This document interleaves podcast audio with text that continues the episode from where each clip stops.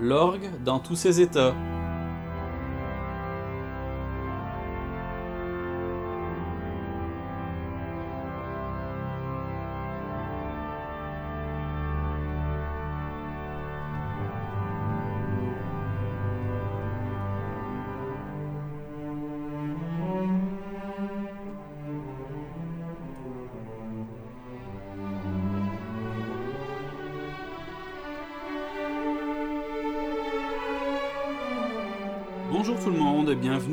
Dans tous ses états. Je m'appelle Julien Girard et je suis ravi de vous faire découvrir mon univers musical autour du roi des instruments que l'on entendra ici sous toutes les formes possibles, seul, avec orchestre, avec chœur, en formation de chambre, etc. Aujourd'hui, vous avez été accueillis par un extrait de l'opéra Manon de Massenet, plus précisément l'introduction du troisième acte. On en découvrira d'autres extraits plus tard. Ça faisait longtemps que je voulais faire quelque chose autour de la place de l'orgue à l'opéra, alors voici ma modeste contribution sur le sujet. Naturellement, on va commencer par la France. J'aimerais d'abord vous faire entendre quelques notes de musique ancienne. Je vous ai concocté une suite à la française extraite de deux disques. On entendra tour à tour l'orgue Moucherel Boisseau-Catio de Sainte-Gabelle, servi par Franck Bezingrand, dans son disque intitulé Autour de Rameau, et l'orgue Isnard de Saint-Maximin la Sainte-Baume par Michel Alabo, dans son disque consacré à Lully et Rameau. Dans l'ordre, je vous propose un plein jeu, l'ouverture d'Alceste de Lully, dessus de Cromorne et basse de tierce, petite chaconne, Alcibiade et Polexandre de Lully, des fonds, une gavotte en rondeau, de Zoroastre de Rameau, duo sur les tierces, première air des Bostangi, les Indes galantes de Rameau, les flûtes, un rondeau d'Alceste de Lully, et pour terminer, un grand jeu, l'ouverture des Indes galantes de Rameau.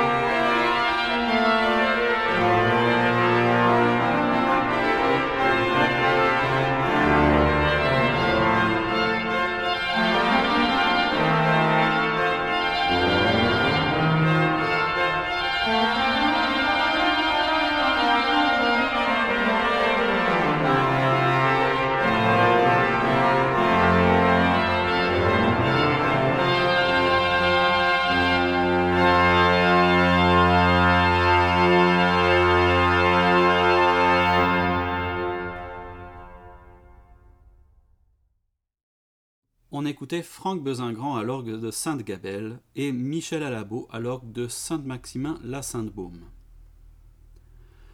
Après cette introduction baroque, poursuivons avec quelques extraits d'opéras romantiques, mais cette fois dans leur version originale.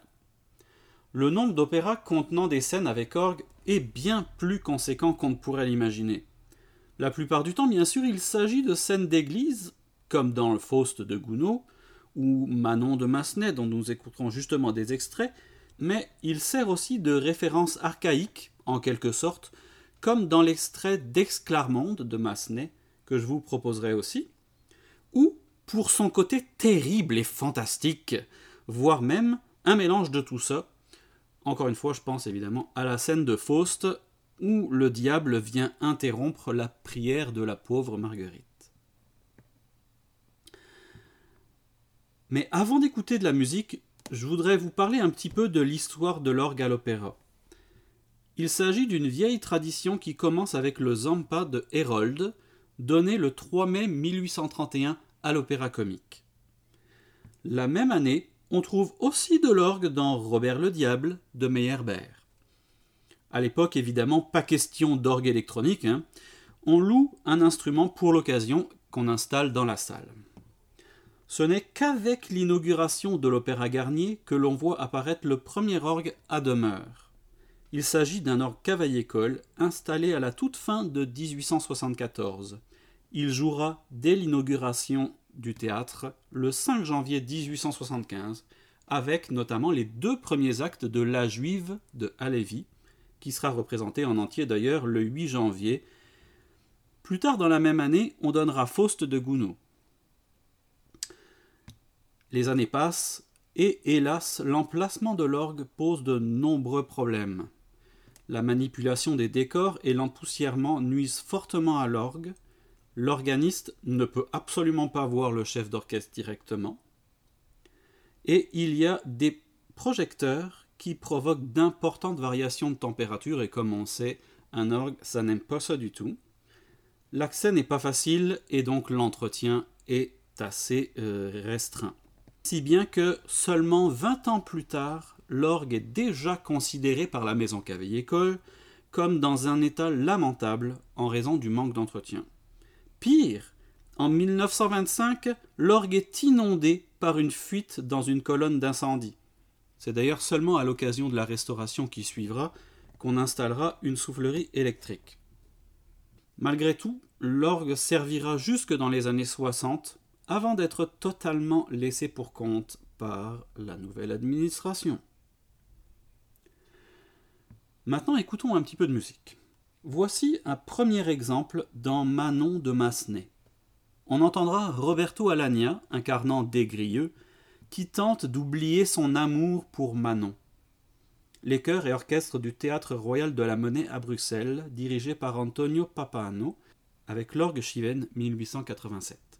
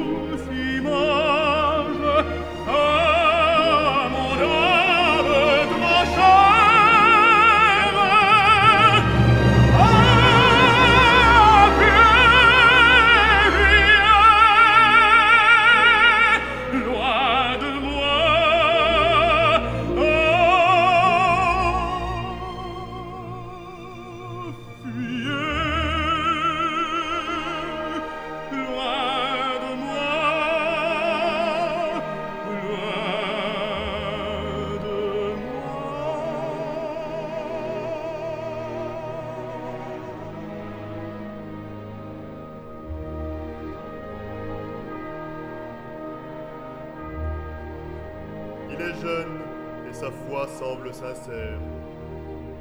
Il a fait grand émoi parmi les plus belles de nos fidèles.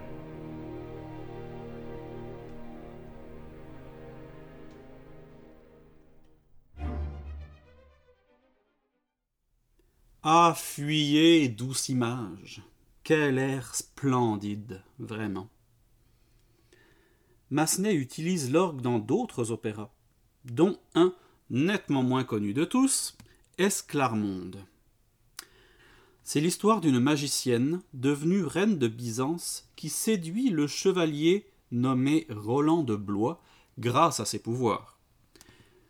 Il devra l'aimer sans la voir ni connaître son nom.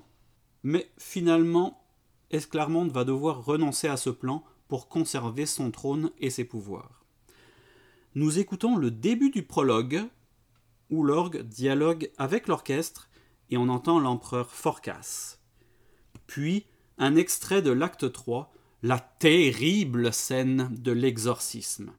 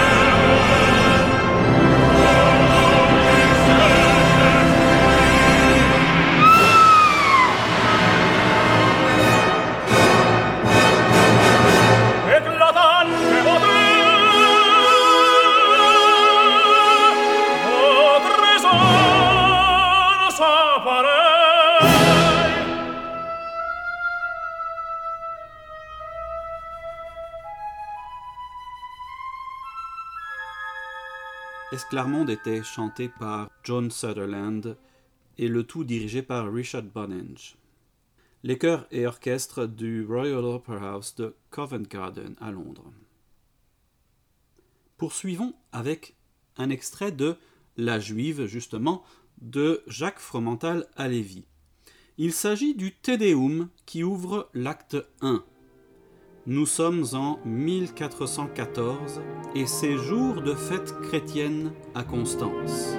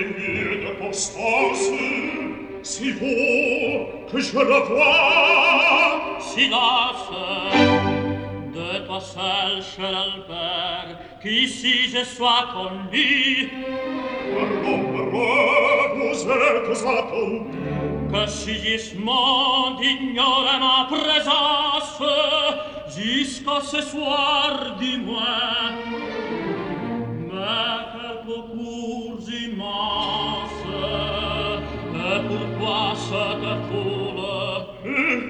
sapevo pas qu'aujourd'hui, si gisement arrive dans ton sens, pour ouvrir un concile au principe là, pour de la chrétienté terminer les débats, et cerner la tiare, éteindre les visières, et du fougage à une, juger la dame impie déjà suis partisan, c'est ici devant me, mais sous les coups d'un bras victorieux. Et l'ombre au ciel aujourd'hui même rend grâce des exploits de ce héros qu'il aime.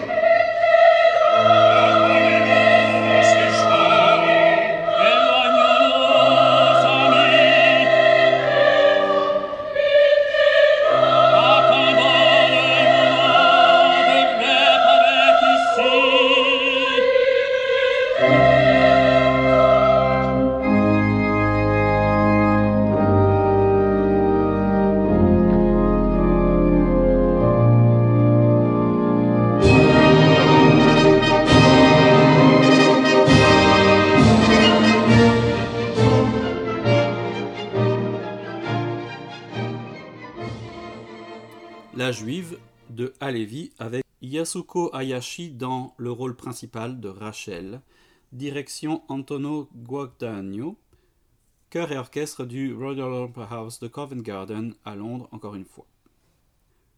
Alors, nous pourrions écouter aussi un extrait de l'acte 4 du prophète de Meyerbeer, où Fidesz maudit le prophète avec un accompagnement d'orgue solo en alternance avec un chœur religieux chantant Domine Salvum, suivi du chœur d'enfant, toujours accompagné à l'orgue.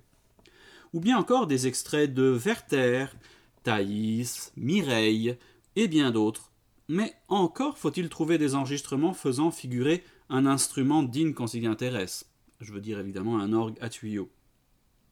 On trouve tellement d'enregistrements de grandes maisons d'opéra, même parfois, dans lesquelles on entend un horrible son électronique. On se passera de commentaires sur la chose. Ceci dit, pour terminer en beauté, je vous propose de revenir avec notre orgue cavaille-école de l'Opéra Garnier à Paris. D'abord, la fin de l'acte 2 du Roi 10 d'Édouard Lalo. Après une sombre histoire d'amour, Margaret, fille du Roi 10, propose à son promis de se venger du couple heureux en ouvrant les écluses qui protègent la ville des eaux. Mais à ce moment-là, Saint Corentin s'interpose et les conjure avec force de n'en rien faire.